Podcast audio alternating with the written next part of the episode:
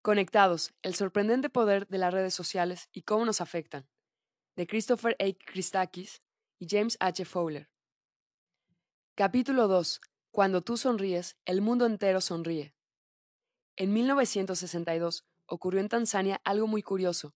En un internado femenino de una misión de distrito de Bukova, muy cerca del lago Victoria, estalló una epidemia de risa. Y no es que unas cuantas colegialas compartieran un chiste, sino que un irresistible deseo de reír surgió de pronto y se contagió de persona en persona hasta afectar a más de mil. La epidemia brotó bruscamente. El estallido inicial de risa duraba entre unos cuantos minutos y unas cuantas horas, a lo que seguía una fase de conducta normal. Por último, se producían varias recaídas a lo largo de un periodo que podía llegar a los 16 días. En lo que tendría que darnos una pista sobre la verdadera naturaleza de esa epidemia, las afectadas solían hablar de inquietud y temor aún a pesar de la risa. Los primeros médicos que investigaron y dieron a conocer el brote, el doctor Rankin de la Universidad de Makerere y el doctor Philip, oficial médico del distrito de Bukova, realizaron un trabajo extraordinariamente riguroso.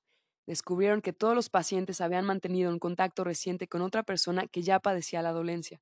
Observaron que el periodo de incubación entre el contacto y el brote de los síntomas podía durar desde unas pocas horas hasta unos pocos días. Como anunciaron sin ironía, no se informó de ningún caso mortal. Las personas afectadas se recuperaron por completo. La epidemia empezó el 30 de enero de 1962, cuando tres chicas de entre 11, eh, de entre 12 y 18 años empezaron a reír de forma descontrolada y se extendió con rapidez.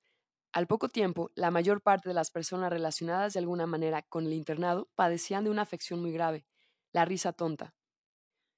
El 18 de marzo, 95 de las 159 alumnas sufrían la dolencia y el colegio se vio obligado a cerrar sus puertas. Las alumnas regresaron a sus pueblos y aldeas.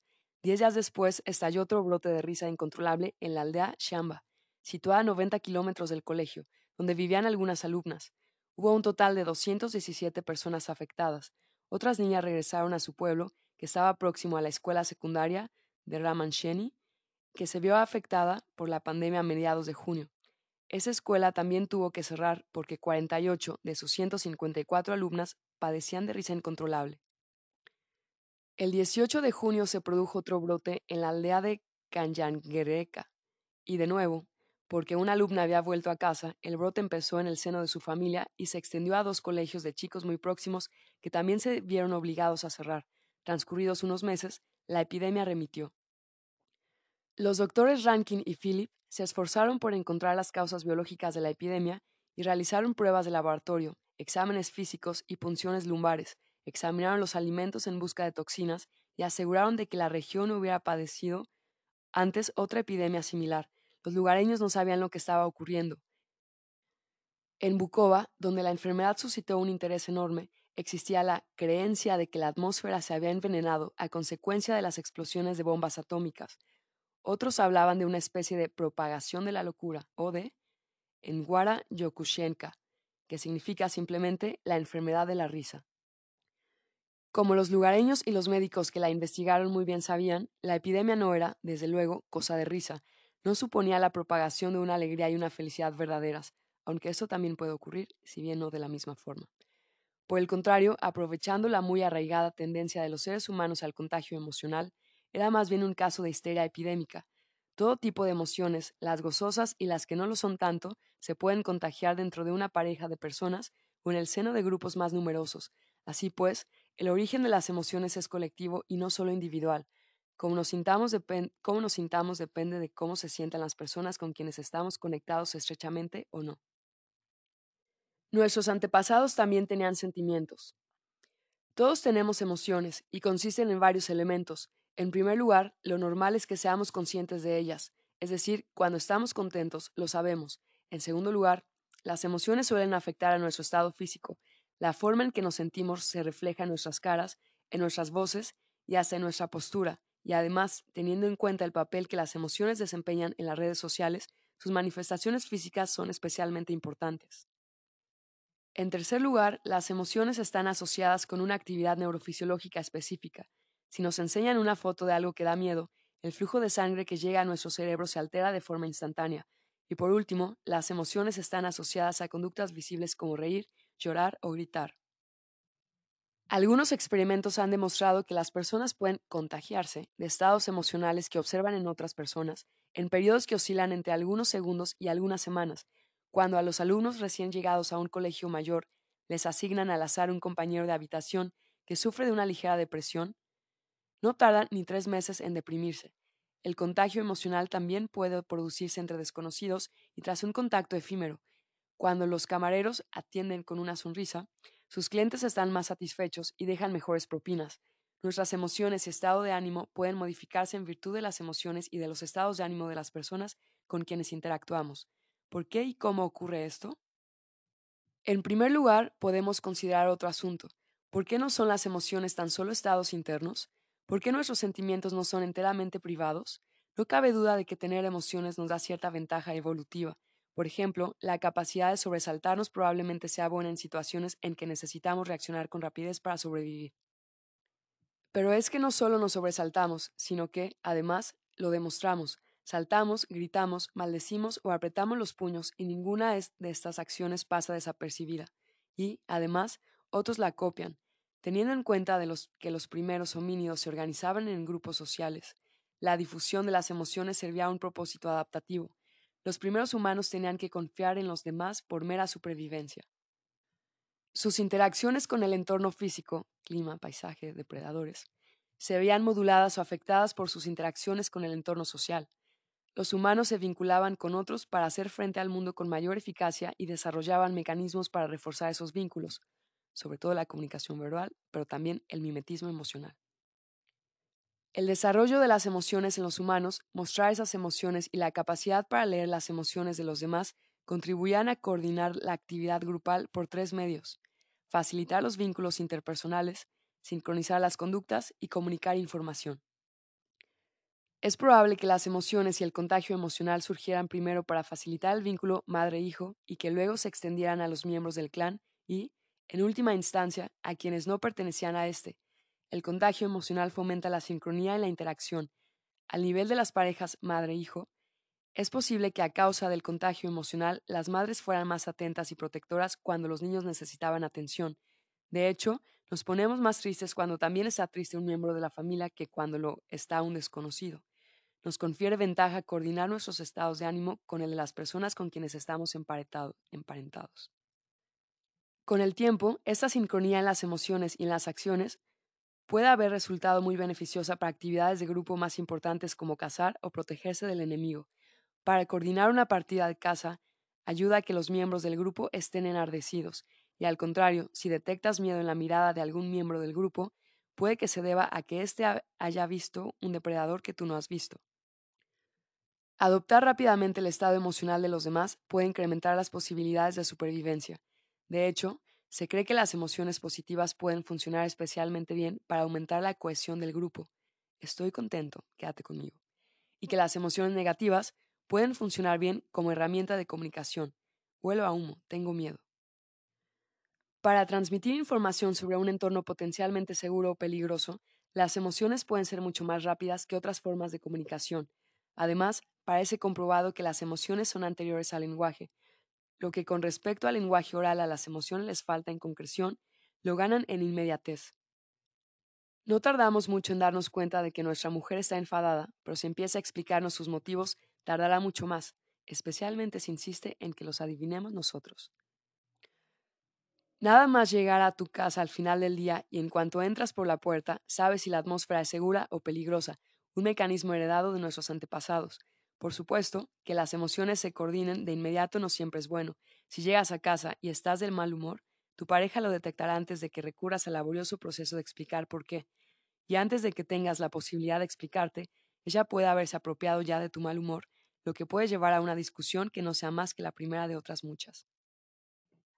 El contagio emocional. Las emociones pasan de persona a persona a causa de dos rasgos de la interacción humana, Estamos biológicamente constituidos para imitar la apariencia de los demás, su aspecto externo, y, al imitar su apariencia, adoptamos su estado de ánimo, su interior.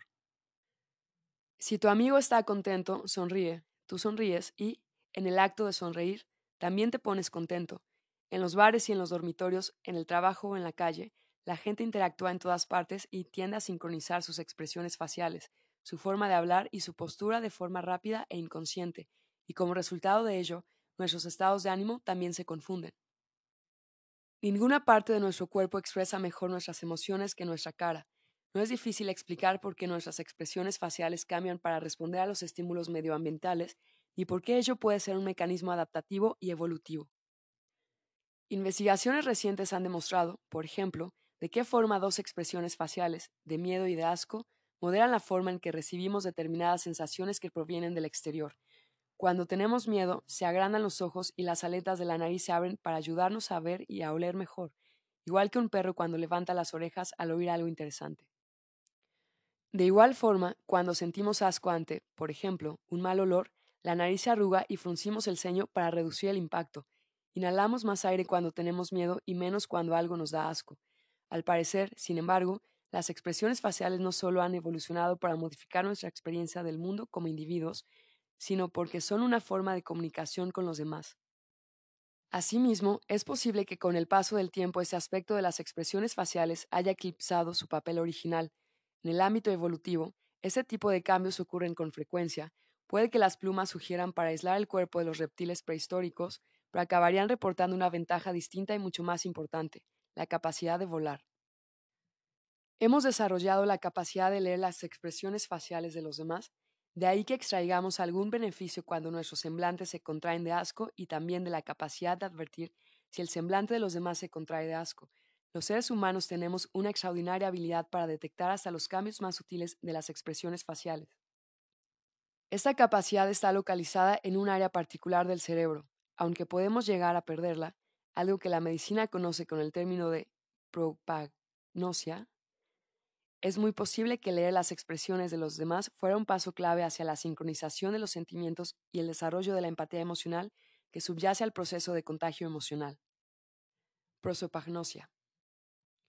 Ya en 1759, el importante filósofo y economista Adam Smith sabía que el pensamiento consciente es una forma de sentir algo por los demás y, a continuación, de sentirnos como ellos, aunque sea nuestro hermano, y no nosotros, el que está en el potro de tortura, la imaginación nos permite ponernos en su lugar, nos concebimos soportando los mismos tormentos, nos parece que entramos en su cuerpo y, hasta cierto punto, nos convertimos en él, y por ello nos hacemos cierta idea de sus sensaciones y sentimientos, algo que, aunque en menor grado, no es enteramente distinto de lo que él siente. Sin embargo, las emociones se difunden en formas que van más allá de la simple interpretación de la expresión facial y de pensar sobre las experiencias de otros. En realidad existe un proceso de contagio emocional más primitivo, menos deliberativo, una especie de instinto empático. Las personas imitamos las expresiones de los demás y luego, como consecuencia directa, sentimos como ellos. A esto se le llama aferencia afectiva o teoría de la retroalimentación facial, porque las señales van de los músculos de la cara al cerebro y no al contrario, que es lo más habitual. Los efectos benéficos de las expresiones faciales en el ánimo de una persona son una de las razones de que, por ejemplo, a los telefonistas se les enseña a sonreír cuando trabajan, aunque la persona que esté al otro extremo de la línea no pueda verlos, esta teoría también explica por qué cuando te han roto el corazón, sonreír ayuda.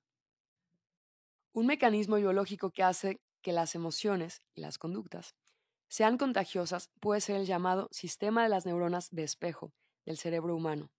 Nuestros cerebros ensayan acciones que observamos en los demás como si fuéramos nosotros quienes las estamos llevando a cabo. Si el lector ha observado alguna vez a una hincha fanático durante algún partido, sabrá a qué nos referimos. Gesticula con cada error, ansioso por transmitir sus propias acciones motoras a los jugadores. Cuando vemos correr, saltar o chutar a los jugadores, en nosotros no solo se activa el córtex visual o la parte del cerebro que piensa en lo que estamos observando, también aquellas partes del cerebro que se activarían si fuéramos nosotros quienes estuviéramos corriendo, saltando o chutando. En cierto experimento relativo al contagio emocional, los sujetos tenían que escuchar unas grabaciones de reacciones vocales no verbales que comunicasen dos emociones positivas como la diversión y el triunfo, y dos emociones negativas, como el miedo y el asco. Los investigadores monitorizaron el cerebro de los sujetos con una máquina de resonancia magnética. MRM. A los sujetos se les dijo además que no reaccionasen a lo que oyeran. Si es cierto que los sujetos no respondieron visiblemente a los ruidos, los resultados de la MRM demostraron que cuando los sujetos oían las voces, se estimulaban las partes de su cerebro que controlan las expresiones faciales correspondientes. Al parecer, siempre estamos preparados para sentir lo que otros sienten y para hacer lo que otros hacen. Estampidas emocionales. Todo el mundo ha experimentado el contagio emocional. Compartimos una broma con un amigo, nos sentimos tristes si nuestra pareja llora, compartimos la rabia de nuestros vecinos contra el ayuntamiento y abrazamos con fuerza a nuestros hijos cuando han tenido un mal día. Pero un aspecto de este compartir que con frecuencia pasamos por alto es que nuestras emociones no solo les llegan a nuestros amigos, sino a los amigos de nuestros amigos y aún más allá incluso cuando no estamos presentes. Somos como un rebaño de búfalos pastando tranquilamente en la pradera hasta que uno de nuestros vecinos echa a correr. Y entonces nosotros echamos a correr y otros echan a correr y, de pronto, misteriosamente, la manada entera se ha puesto en marcha. Que hay epidemias de estados emocionales lo sabemos desde hace siglos, aunque ninguna de ellas fuera como la del distrito tanzano de Bukova, una epidemia de risa. Cuando las emociones pasan de persona en persona y afectan a un gran número de gente, se habla de enfermedad psicogénica masiva, EPM, más que de epidemia de histeria, una denominación más poética pero anticuada. La EPM es un fenómeno específicamente social que afecta a personas sanas que entran en una especie de cascada de contagio psicológico. Al igual que sucede cuando el miedo de un solo búfalo asusta a toda la manada, la reacción emocional de una sola persona puede en algunas ocasiones hacer que quienes la rodean reaccionen de la misma forma, y se habla entonces de estampida emocional. Existen dos tipos principales de EPM. En el tipo de ansiedad pura, los afectados pueden sentir diversos síntomas físicos incluidos dolor abdominal, dolor de cabeza, desmayos, falta de aire, mareos, arcadas, etc.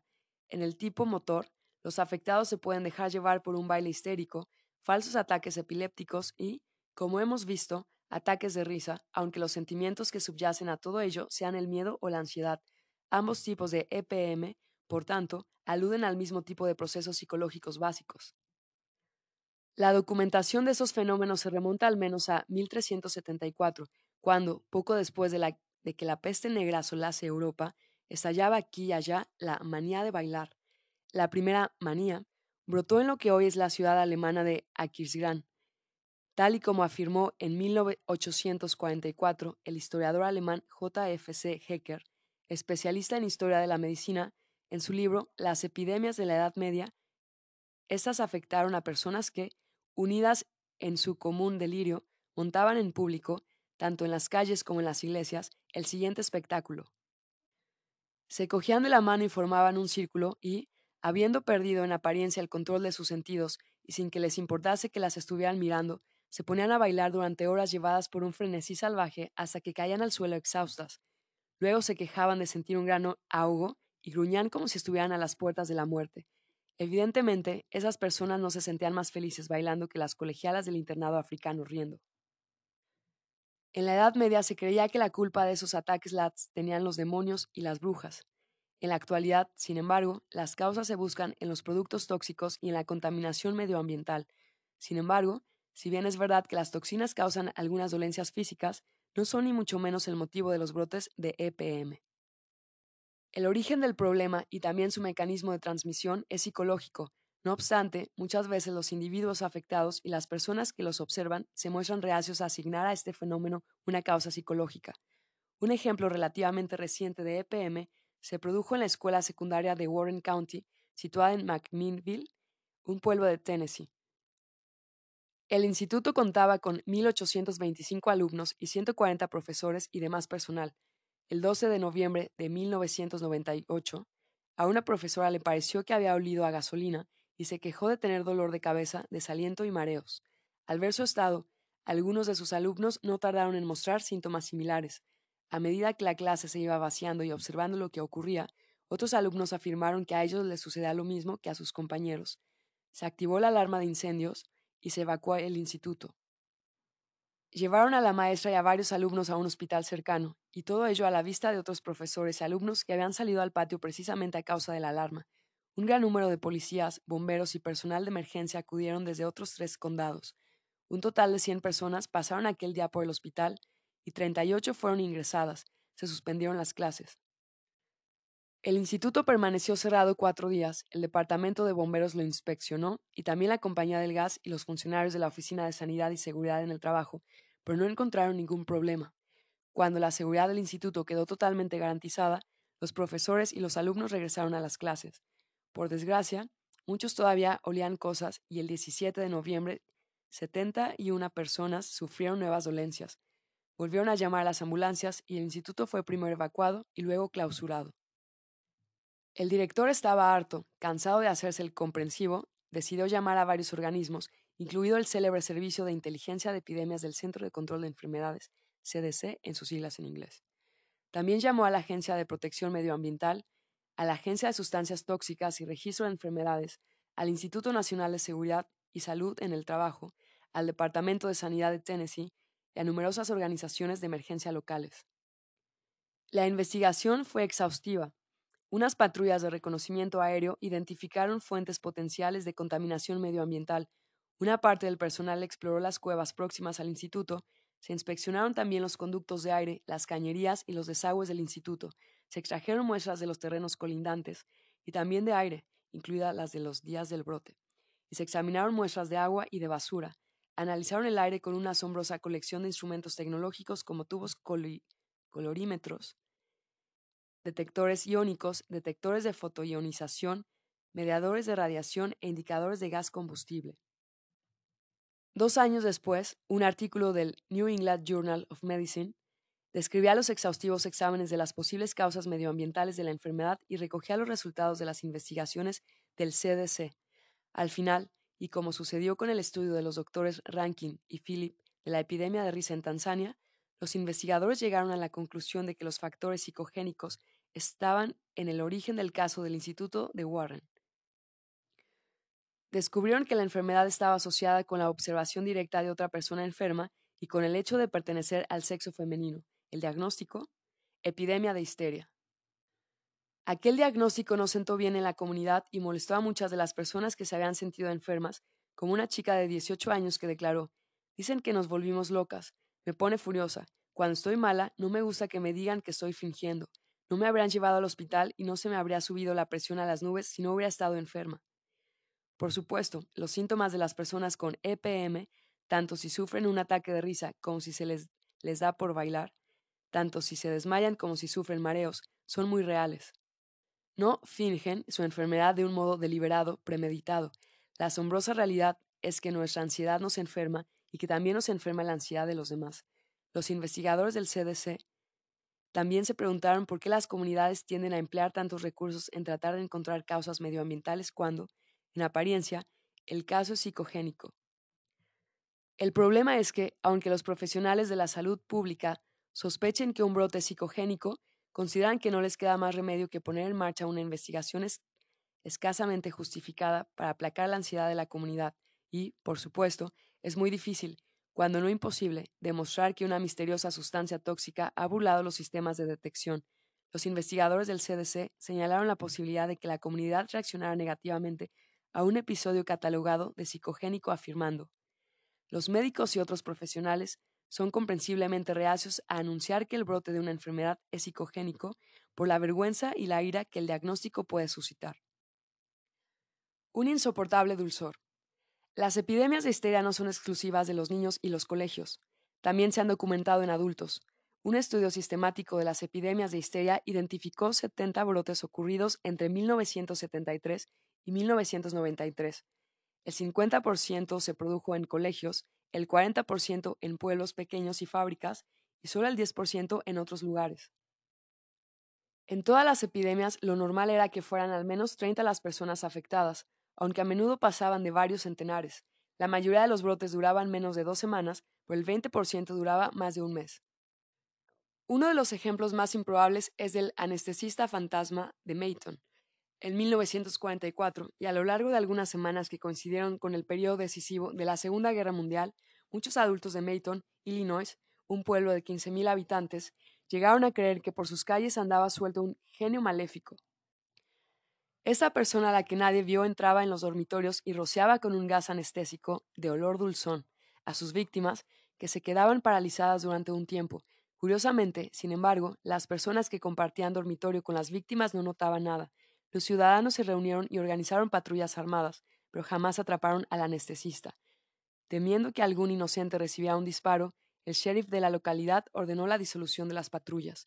Como una de las personas que investigó este caso declaró con ironía, la hipnosis del gaseador afirma que los síntomas los producía un gas con el que cierto demonio muy ingenioso y capaz de burlar a la policía rociaba a las víctimas.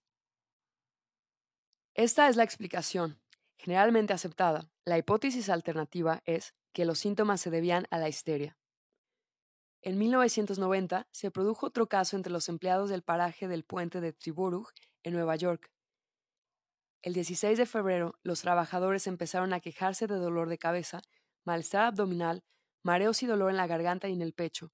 A lo largo de varios días, el número de trabajadores que iban cayendo era cada vez mayor. Algunos de los trabajadores enfermos hablaban de dulzor en el aire. Los síntomas surgían cuando entraban en las cabinas del peaje y remitían en cuanto salían de ellas. El brote terminó el 22 de febrero cuando algunos de los jefes se sentaron en las cabinas junto a los trabajadores. Para esa fecha, 34 empleados se habían sentido lo bastante enfermos como para acudir al hospital y muchos otros compartían los mismos síntomas. Tras gastar cientos de miles de dólares en buscar en vano docenas de posibles causas físicas del problema, quedó claro que la enfermedad era psicogénica. 44 empleados fueron al hospital, casi el doble de los trabajadores varones que habían sufrido tan debilitantes síntomas. Estos casos comparten muchas características de la EPM. Los síntomas suelen surgir de pronto y difundirse por comunidades en las que existen muchas interconexiones y una red de alta transitividad. Por lo demás, suele tratarse de comunidades aisladas y estresadas. Rara vez se encuentra un origen físico de la dolencia y en la mayoría de los casos las mujeres son las más afectadas. No está claro por qué ese tipo de fenómenos inciden más en las mujeres y en las niñas, pero es posible que sea porque las mujeres tienen mayor tendencia a hablar de los síntomas, de simpatizar más con los casos de otras mujeres. El hecho de que las mujeres tengan más sensible el sentido del olfato también puede tener su importancia. Por alguna razón que todavía no comprendemos bien, los olores reales e imaginarios son, con mucha frecuencia, los que impulsan la mayoría de los casos de EPM que se han dado últimamente. Es posible que esto tenga que ver con la conocida conexión entre el olfato y las emociones, los experimentos han demostrado que el olfato y la emoción están controlados por la misma parte del cerebro, el córtex orbifrontal. Los experimentos también han demostrado que los recuerdos evocados mediante olores inducen a emociones más intensas que los que evocan las descripciones verbales del olor. Las palabras son poderosas, pero un tufillo familiar puede trasladar a la mente directamente al pasado con mayor intensidad emocional que cualquier otro estímulo. Es lo que se llama fenómeno Proust por el escritor que evocó un recuerdo muy poderoso al oler una magdalena. Oler un perfume asociado a un recuerdo feliz estimula mayor actividad en la amígdala, una parte del cerebro relacionada con la emoción y con el recuerdo de la emoción, que ver el frasco de ese mi perfume. Paradójicamente, la presencia de la autoridad, es decir, agentes de policía, trabajadores de los cuerpos de emergencia, investigadores o funcionarios, suele empeorar la epidemia, porque refuerza la creencia de que está ocurriendo algo grave y de que la situación es potencialmente peligrosa. Cuando la propia autoridad intenta tranquilizar a los afectados afirmando que la situación está controlada y que no se han encontrado causas, lo normal es que surjan sospechas y que los afectados y su entorno piensen que les están ocultando algo, sobre todo porque la respuesta inicial de la misma autoridad ha sido tan importante. También la paranoia se puede difundir y socavar el principio de autoridad, que tan necesario es para poner fin a este tipo de episodios. El tratamiento recomendado para los brotes de EPM se centra en las redes sociales y reconoce que los vínculos comunales son su medio de propagación. Entre otras, los trabajadores de los servicios de urgencia tienen las siguientes directrices psicológicas. Proporcionar seguridad, tratar al paciente con calma y autoridad, y separar a los enfermos de quienes no lo están. Como dice un experto, esas cosas solo se pueden parar siendo sincero. Yo también podría caer en la misma espiral porque soy padre o, sencillamente, porque soy persona. Todos podríamos. Es muy poderoso y hay que respetarlo y comprenderlo, el personal de ayuda no debería tener miedo a llamar a las cosas por su nombre. Con frecuencia resulta difícil establecer por qué empiezan estas epidemias. De igual modo que un ruido extraño puede provocar que una manada de ganado eche a correr, muchas provocaciones pueden dar como resultado una estampida emocional. Sin embargo, normalmente resulta muy sencillo identificar los primeros casos. Por ejemplo, en la epidemia de risa de Tanzania, aunque los investigadores no podían explicar por qué empezó, identificaron con facilidad a las primeras chicas que tuvieron síntomas. Si para empezar la ola del estadio de, fútbol de Ciudad de México y si para conseguir que en una acera de Nueva York los peatones se parasen a mirar una ventana bastaron unas pocas personas, lo mismo puede decirse de los brotes de EPM, cuando un pequeño grupo de personas empieza a actuar al unísono o a experimentar síntomas similares, la epidemia se puede extender a través de los vínculos sociales por vía del contagio emocional y, rápidamente, grandes grupos de personas pueden llegar a estar sincronizados emocionalmente. Es posible que sea interesante observar la obsesión que existe actualmente en Estados Unidos con la alergia a los frutos secos. El número de colegios en los que está prohibido comer frutos secos no deja de aumentar, los frutos secos y algunos productos básicos de la dieta estadounidense, como la mantequilla de cacahuate, están totalmente vetados en los campus, y lo mismo sucede con los productos horneados y con todos los alimentos que no lleven una etiqueta que detalle sus ingredientes. En la entrada de los colegios hay carteles que advierten a los visitantes de que tienen que lavarse las manos antes de entrar para proteger a los niños de todo posible contagio. Aproximadamente 3.3 millones de estadounidenses son alérgicos a los frutos secos y todavía más 6.9 millones son alérgicos al marisco. Sin embargo, las alergias alimenticias solo causan 2.000 hospitalizaciones al año, de más de 30 millones de hospitalizaciones que se producen anualmente en toda la nación. Y, como mucho, solo 150 personas, entre niños y adultos, fallecen al año por este motivo. Comparemos este dato con las 50 personas que mueren todos los años por la picadura de una abeja, las 100 que mueren al alcanzarles un rayo las 45.000 que mueren en accidentes de tráfico. O comparémoslo con los 10.000 niños que son hospitalizados todos los años por trauma cerebral, causando durante la práctica de algún deporte, o con las 2.000 personas que mueren ahogadas, o con las casi 13.000 que mueren por herida accidental de arma de fuego. Pero nadie ha pedido que prohíban hacer deporte, y hay miles de padres que han prohibido en su casa la mantequilla de cacahuate, pero no las armas de fuego y es seguro que mueren al año muchos más niños atropellados o en el vehículo que los lleva al colegio que por alergia a los frutos secos. La cuestión no es si la alergia a los frutos secos existe o si ocasionalmente puede llegar a ser grave, ni si hay que tomar medidas razonables destinadas a los niños que padecen alergias graves. La cuestión es, ¿a qué se debe la exagerada reacción de la sociedad ante la alergia a los frutos secos? Por descontado, la respuesta tiene mucho que ver con la EPM, Pocas personas han documentado clínicamente su preocupación, pero muchas que no lo han hecho copian su conducta. La ansiedad se contagia y cuando esto sucede se pierden la confianza y el sentido de la proporción. En realidad, los bien intencionados esfuerzos por reducir las posibilidades de que los niños prueben los frutos secos solo sirven para agudizar el problema, porque los padres tienen la impresión de que los frutos secos constituyen un peligro real y muchos de ellos se preocupan lo cual aviva la epidemia y los padres quieren someter a sus hijos a las pruebas pertinentes, que, por supuesto, detectan levísimas e insignificantes alergias a los frutos secos. Y, finalmente, esto provoca que sean cada vez más las personas que no prueban los frutos secos, lo cual, en realidad, puede conducir precisamente a un aumento de las alergias, porque la falta de exposición a los productos alergénicos en los primeros años de la vida contribuye a contraer alergias en la edad adulta. La EPM es un fenómeno patológico, pero se aprovecha de un proceso no patológico fundamental para los humanos, esto es, la tendencia a imitar los estados emocionales de otros. La risa auténtica también puede ser contagiosa, como lo puede ser la felicidad auténtica, pero comparar las epidemias de histeria con estos procesos normales es como comparar la estampida de un rebaño con su migración ordenada. Seguimos la pista del contagio emocional. Medir la experiencia emocional subjetiva frente a sus manifestaciones visibles, biológicas o neurológicas, exige que le preguntemos a la gente cómo se siente. Una de las formas más sistemáticas de hacerlo es el método de muestreo de experiencias. Este método recurre a una serie de alertas, como las señales enviadas a un localizador o a un teléfono móvil, en momentos inesperados para impulsar a los sujetos a documentar sus sentimientos, pensamientos y acciones en el momento en que las experimentan. El resultado es un exhaustivo mapa de los altibajos de la vida cotidiana de las personas. Una de las ventajas de este método es que permite que a grupos de personas que interactúan entre sí se puedan estudiar simultáneamente y en tiempo real. Por ejemplo, un equipo de investigadores interesados en la propagación de las emociones en el seno de las familias equipó a 55 familias, compuestas por madre, padre y un adolescente, con localizadores durante una semana. A los participantes se les llamaba cada 90 o 120 minutos entre las 7.30 de la mañana y las 9.30 de la noche. En total se recogieron 7.100 puntos temporales en los 165 individuos estudiados y se observaron y midieron varios estados emocionales, como la alegría o tristeza de los sujetos.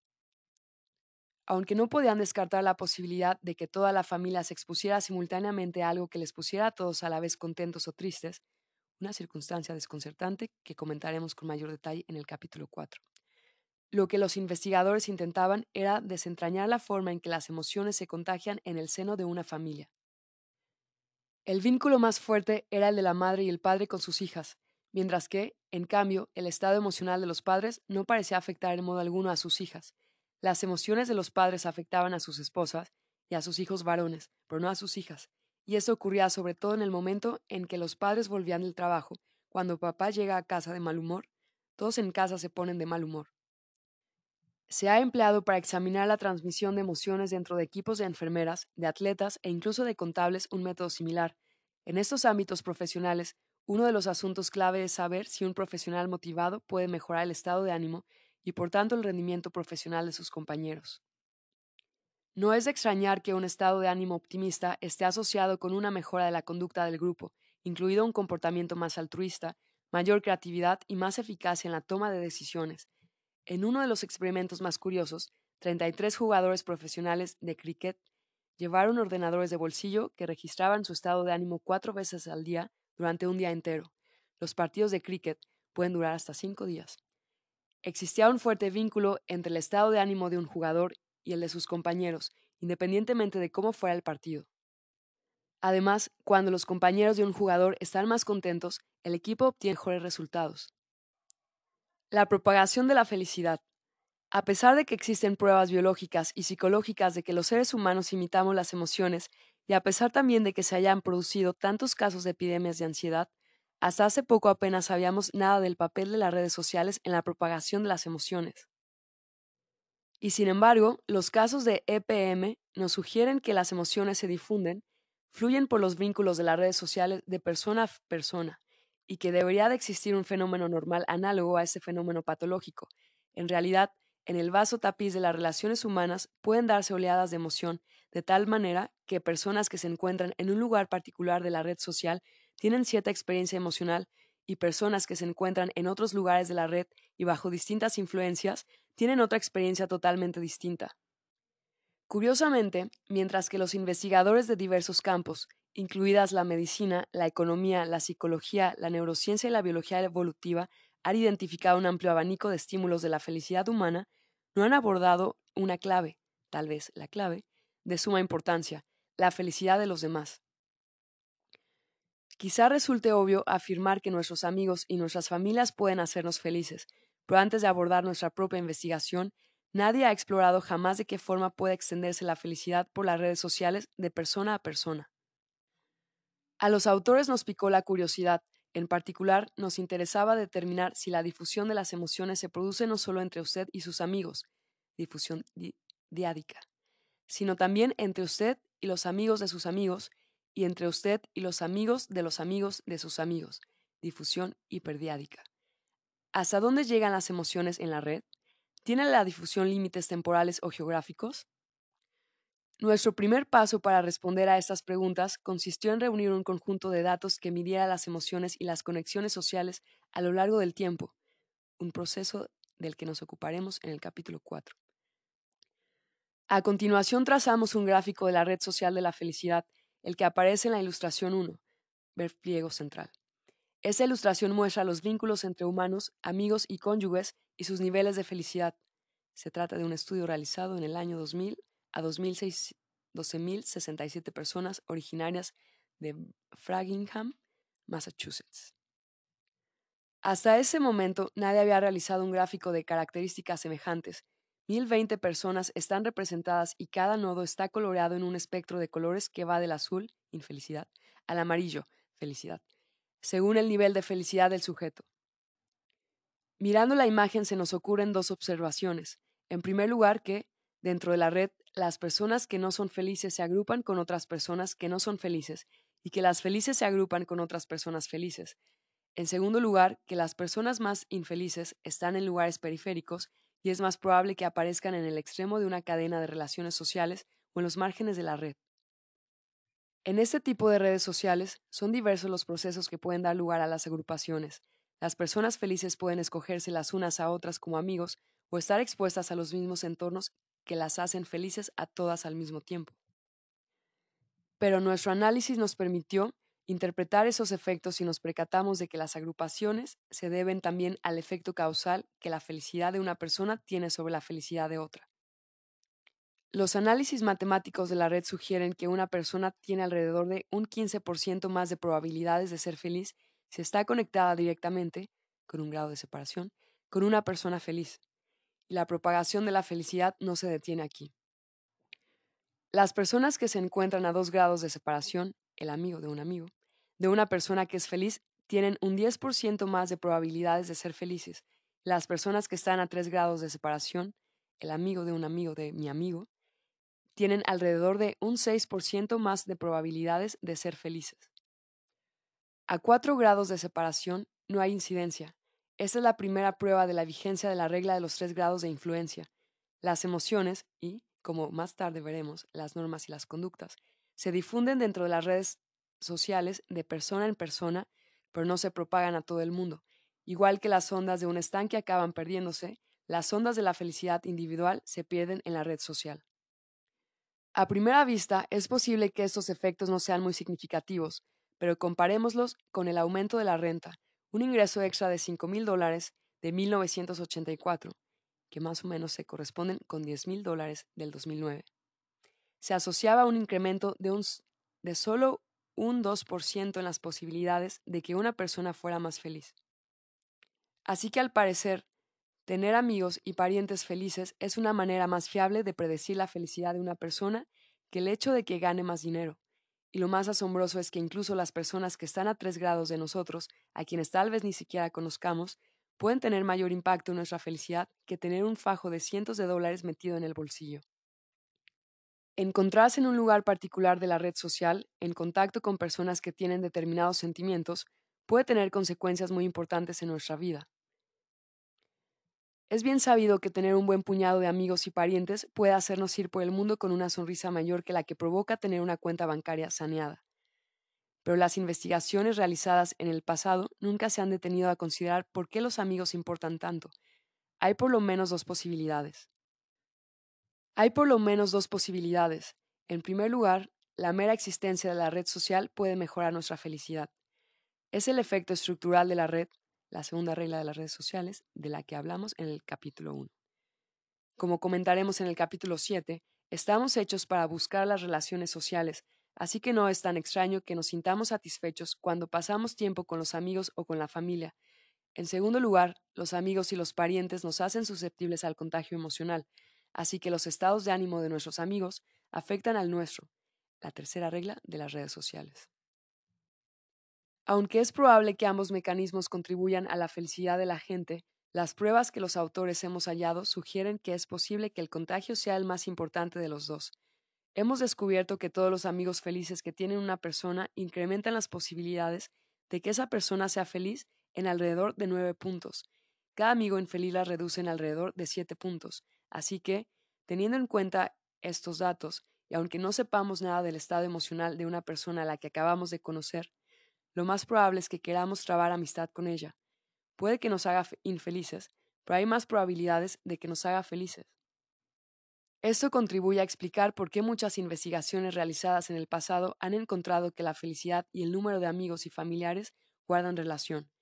Pero cuando conocemos los estados emocionales de nuestros amigos, nos damos cuenta de que tener más amigos no es suficiente, de que la clave de nuestro bienestar emocional es tener más amigos felices. Esto no significa que la estructura de las redes sociales no sea importante. Resulta sorprendente, pero no solo el número de vínculos diádicos es importante, también el número de vínculos hiperdiádicos influye en la felicidad de una persona. Cuando medimos la centralidad de las personas en la red social, nos dimos cuenta de que las personas cuyos amigos tienen a su vez más amigos, tienen también más posibilidades de ser felices. Y lo que es más notable todavía, Esto era así incluso para las personas con el mismo número de relaciones directas. Esto quiere decir que cuantos más amigos tengan nuestros amigos, con independencia de su estado emocional, más probabilidades tendremos nosotros de ser felices. Cabe preguntarse si nos topamos aquí con una especie de problema del huevo y la gallina. Al fin y al cabo es posible imaginar que cuando nos hacemos más felices, atraemos más amigos, amigos que tienen muchos amigos. Esto querría decir que la infelicidad significa dominar la red en lugar de que la red nos domine a nosotros. Pero cuando examinamos los cambios de la red a lo largo del tiempo, nos dimos cuenta de que las personas felices no tienden a situarse hacia el centro. Así que contar con un círculo social amplio puede hacernos más felices, pero ser feliz no amplía necesariamente nuestro círculo social. Estar situado en el centro de la red nos conduce a la felicidad, pero ser felices no nos conduce al centro de la red. La estructura de la red y nuestra posición en ella tienen mucha importancia. Teniendo en cuenta cuán importante parece ser la interacción directa para que haya contagio emocional, los autores nos plantean la hipótesis de que el efecto de la felicidad de nuestros contactos sociales en nuestro estado emocional pueda depender de lo cerca o lejos que se encuentren. La idea es la siguiente. Es más probable que con las personas más cercanas estemos más en contacto y, por tanto, es también más probable que nos contagiemos mutuamente nuestro estado de ánimo. La distancia geográfica se puede emplear para medir, aproximadamente, la frecuencia de la interacción social. En nuestro estudio, una de cada tres personas vive dentro de un radio de una milla, 1609 metros, de su mejor amigo, pero hay muchas variaciones y algunos amigos viven a miles de millas de distancia. Descubrimos que cuando un amigo que vive a menos de una milla de distancia es feliz, la probabilidad de que nosotros también seamos felices aumenta en un 25%. En cambio, la felicidad de un amigo que vive más allá de esta distancia no produce ningún efecto. De igual modo, si vivimos con nuestra pareja y ésta es feliz, nuestra probabilidad de serlo aumenta. Pero cuando las parejas no viven juntas, porque se han separado, la felicidad de sus miembros no afecta a la felicidad del otro. Si uno de nuestros hermanos es feliz y vive a menos de una milla de distancia, nuestra posibilidad de ser felices aumenta un 14%, pero los hermanos que viven a mayor distancia no tienen un efecto importante en nuestra felicidad. Si son felices, los vecinos de al lado también aumentan nuestra probabilidad de ser felices, pero si viven más lejos, aunque sean en la misma manzana, su felicidad no tiene mayores consecuencias en nosotros. Todos estos hallazgos sugieren la importancia de la proximidad entre las personas que se ven influidas por sus emociones y la influencia de los vecinos nos indica que la difusión de la felicidad puede depender tanto de las conexiones personales profundas como de la frecuencia de la interacción cara a cara. Aunque en este caso hemos considerado la difusión de un estado de ánimo de cierta duración, estos hallazgos también guardan relación con los estudios de la mímesis facial que comentamos anteriormente. La felicidad, por tanto, no depende tan solo de la experiencia o de las elecciones individuales. La felicidad es también una propiedad de los grupos. Los cambios en la felicidad individual pueden atravesar las conexiones sociales y crear agrupaciones de gran escala dentro de la red dando pie a grandes grupos de individuos felices o infelices. Desde la publicación de nuestro trabajo, se han observado resultados similares sobre la propagación de la felicidad en una muestra de 10.000 campesinos chinos. Aunque no hemos podido observar por qué motivo se difunde la felicidad, sí se pueden concebir diversos mecanismos. Es posible que las personas felices compartan su buena suerte, por ejemplo, ayudan a los demás en cosas prácticas, son generosas económicamente, o, quizá, tan solo dejan escapar una emoción que es contagiosa. Estar rodeado de personas felices también podrá tener efectos biológicos beneficiosos. En todo caso, sea cual fuera el mecanismo, parece evidente que necesitamos cambiar nuestra forma de pensar acerca de la felicidad y de otras emociones. La felicidad como rutina. Todos conocemos a personas hedonistas, son esas que nunca se cansan de la buena vida. En realidad, la felicidad duradera resulta difícil de alcanzar porque las personas estamos atrapadas en la rutina del hedonismo. Aunque un cambio en las circunstancias de un individuo le pueda hacer más feliz, por ejemplo, encontrar pareja, ganar la lotería, o más desgraciado, por ejemplo, quedarse sin trabajo, sufrir un parálisis, son muchos los estudios que han demostrado que las personas tienden a regresar a su nivel previo de felicidad después de este tipo de acontecimientos. En realidad, el seguimiento de personas que han ganado la lotería y de pacientes con daños en la médula espinal revela que, al cabo de un año o dos, esas personas no son más felices ni más tristes que los demás. Nuestra sorpresa al saber esto proviene en parte de nuestra incapacidad para darnos cuenta de que hay cosas que no cambian. La persona que gana la lotería seguirá teniendo parientes con quienes no se lleva bien y quienes sufren una parálisis se seguirán enamorando. Como el psicólogo Daniel Gilbert ha demostrado, cuando pensamos en las cosas que podrían sucedernos, tendemos a centrarnos solo en lo más evidente. Además, no tenemos en cuenta nuestra capacidad para adaptarnos a las circunstancias. Por eso, que una persona intente ser feliz es como intentar subir por una escalera mecánica de bajada. Aunque el esfuerzo ayuda, se ve contrarrestado por el proceso de adaptación que impulsa a regresar al estado original. Muchas personas intentan superar este problema implicándose en actividades que puedan mejorar su felicidad. Podríamos modificar nuestra conducta haciendo ejercicio de forma regular, o con los demás, o viviendo cerca del trabajo. Se ha demostrado que los trayectos largos entre el trabajo y el lugar son particularmente perjudiciales para la felicidad. Podríamos cambiar de actitud y detenernos a enumerar nuestra suerte y bondades o a pensar en nuestras experiencias desde un punto de vista más positivo, como hacen los monjes tibetanos. También podríamos dedicar nuestros esfuerzos a causas que para nosotros tengan significado o esforzarnos por alcanzar importantes metas personales. En realidad, hay razones para sospechar que un esfuerzo prolongado por involucrarnos en estas actividades generadoras de felicidad podrá ayudarnos a subir por la escalera mecánica que baja. Pero a pesar de nuestros esfuerzos, todos tendemos a mantener la misma y perenne actitud. Al parecer tenemos una idea fija de la felicidad que no es fácil de cambiar.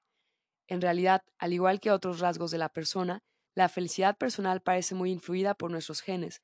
Los estudios de gemelos idénticos y no idénticos demuestran que los gemelos idénticos tienen mayor tendencia a exhibir el mismo nivel de felicidad que los gemelos fraternos o los hermanos.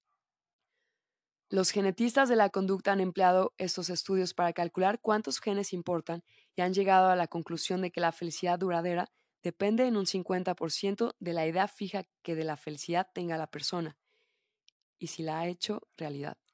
En un 10% de sus circunstancias, por ejemplo, dónde vive, cuánto dinero tiene, cuál es su estado de salud, y en un 40% de lo que elige pensar y hacer. Por supuesto, nuestras experiencias en la vida pueden cambiar nuestro estado de ánimo durante un tiempo, pero en la mayoría de los casos estos cambios son transitorios. ¿Y qué hay de la red que difunde nuestra felicidad? ¿Responde también a las mismas limitaciones y solo nos hace felices durante un periodo breve de tiempo? ¿Tiende a atenuarse el efecto de que un amigo sea feliz? Gracias a nuestro estudio nos hemos dado cuenta de que una persona tiene un 45% más de probabilidades de ser feliz si un amigo ha encontrado la felicidad en los últimos seis meses. En cambio, las probabilidades se reducen al 35% si ampliamos el periodo en seis meses y desaparecen en periodos más largos, de modo que la felicidad de nuestros amigos nos afecta, pero solo durante un año. Igual que quien gana la lotería acaba por acostumbrarse a su sobrevenida riqueza, todos nos acostumbramos a que nuestros amigos hayan encontrado la felicidad, pero si distintos amigos encuentran la felicidad en diferentes momentos, es posible que nos levanten el ánimo de forma periódica, ayudándonos a mantenernos por encima de nuestro nivel natural de felicidad. Solo entre la multitud. Si la felicidad puede contagiarse, al menos durante un tiempo, ¿qué ocurre con las demás emociones? Uno de los sentimientos que más directamente concierne a nuestra red social es la soledad. En cierto sentido, la soledad es lo contrario de la conexión, es la sensación de estar desconectado. La obra del psicólogo John Casiopo ha demostrado que la soledad es un complejo conjunto de sentimientos que experimentan las personas que no satisfacen sus necesidades básicas de intimidad y conexión social. Con frecuencia, esto motiva que la mayoría de las personas, pero no todas, aborden su situación con la intención de modificarla, lo cual sugiere que la función de la soledad es promover la reconexión. Nos ocuparemos del propósito evolutivo de la soledad en el capítulo 7. Los psicólogos han identificado la forma en que los sentimientos de soledad encajan con un amplio conjunto de sentimientos y estados, incluidas la autoestima, la ansiedad, la ira, la tristeza, el optimismo y la timidez. Las investigaciones psicológicas sugieren que el sentimiento de soledad surge cuando existe una discrepancia entre nuestro deseo de conexión con los demás y la conexión que realmente tenemos con ellos. Esa investigación se centró en la percepción subjetiva de estar solo, no es lo mismo mientras que algunos estudios han demostrado, lo cual no es extrañar, que tener un amigo puede mitigar la sensación de soledad, lo que no se había estudiado previamente eran los efectos del conjunto de la red social en nuestra tendencia a sentirnos solos incluso en medio de una multitud. Con la misma red a la que recurrimos para estudiar la felicidad, examinamos si estar solo estaba asociado con sentirse solo y si tales sentimientos podían propagarse, y nos dimos cuenta de que las conexiones del mundo real causan un efecto en la forma en que nos sentimos. Las personas que tienen más amigos tienen menos probabilidades de experimentar la soledad. Cada amigo extra reduce en torno a dos el número de días en que nos sentimos solos en todo un año, puesto que, según nuestros datos, las personas se sienten solas una media de 48 días al año. Tener un par de amigos extra reduce nuestra soledad en torno a un 10%. Resulta interesante el dato de que el número de miembros de la familia no tenga ninguna incidencia en este aspecto. No está claro por qué. Es posible que quienes pertenecen a familias más reducidas sepan que, ya que son menos para repartirse los turnos de visita, tienen que asumir la responsabilidad de pasar más tiempo juntos pero también es posible que quienes pertenecen a una gran familia se sientan más próximos a un núcleo familiar más pequeño, lo cual limita la, influencia de las conexiones adicionales. Con independencia del mecanismo, está claro que la sensación de soledad está más estrechamente vinculada a nuestras redes de conexiones sociales opcionales que las que recibimos al nacer. En realidad, la soledad puede dar forma a la red social. Las personas que se sienten solas todo el tiempo pierden de media en torno a un 8% de sus amigos en un periodo de entre 2 y 4 años. Las personas solitarias suelen atraer menos amigos, pero también suelen enumerar menos amigos cuando se les pregunta. Esto quiere decir que la soledad es tanto una causa como una consecuencia de estar desconectado. Las emociones y las redes pueden reforzarse entre sí y crear un círculo de riqueza llamada a riqueza.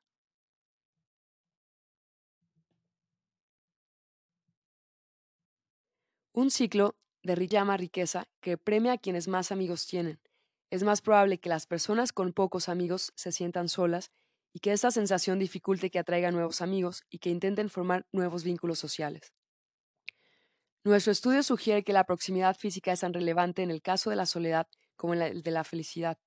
Los amigos y los parientes que viven cerca se ven con mayor frecuencia, lo que tendría que contribuir a que la probabilidad de sentirse solo disminuyera, pero la cercanía también los hace más susceptibles a los sentimientos de los demás. Por ejemplo, si un amigo que vive cerca se siente solo al año 10 días más de la media que hemos mencionado, nosotros nos sentiremos solos unos 3 días más. Si esta persona es un amigo íntimo, el efecto es mayor y nos sentiremos solos 4 días más. La soledad también se contagia entre los vecinos que viven puerta con puerta y 10 días de soledad extra llevan a que nuestro vecino se sienta solo dos días más de lo que le correspondería. Sin embargo, la soledad de los vecinos y de los amigos que viven más de una milla no incrementa nuestra soledad. Las parejas que viven juntas también se pueden contagiar la soledad, pero con resultados menos dramáticos. Por cada 10 días extra de soledad de una persona, su pareja solo se sentirá solo un día extra, y al parecer, en este aspecto, los hermanos no tienen ninguna incidencia, ni siquiera aunque vivan al lado lo cual aporta otra prueba adicional de que la soledad la sentimos con personas con quienes escogemos conectar y no con las relaciones que hemos heredado. Más allá de estas conexiones directas, nos damos cuenta de que la soledad se extiende hasta los tres grados, es decir, igual que la felicidad. La soledad de una persona no solo depende de la soledad de sus amigos, sino de la de los amigos de sus amigos y de la de los amigos de los amigos de sus amigos. El conjunto de la red demuestra que se tienen en torno a un 52% más de probabilidades de sentirse solo si una persona con la que mantienes una conexión directa, es decir, que esté a un grado de separación, se encuentra sola. Para las personas que se encuentran a dos grados de separación, las probabilidades se reducen hasta el 15%, a cuatro grados de separación, y como se corresponde con la regla de los tres grados de influencia, el efecto desaparece. Por último, los autores hemos observado una circunstancia extraordinaria en los márgenes de la red social. En la periferia, las personas tienen menos amigos, lo cual hace que se sientan más solas, pero esto a su vez las lleva a renunciar a los vínculos que todavía les quedan. Sin embargo, antes de hacerlo, pueden contagiar a sus amigos la misma sensación de soledad, con lo cual el ciclo vuelve a empezar.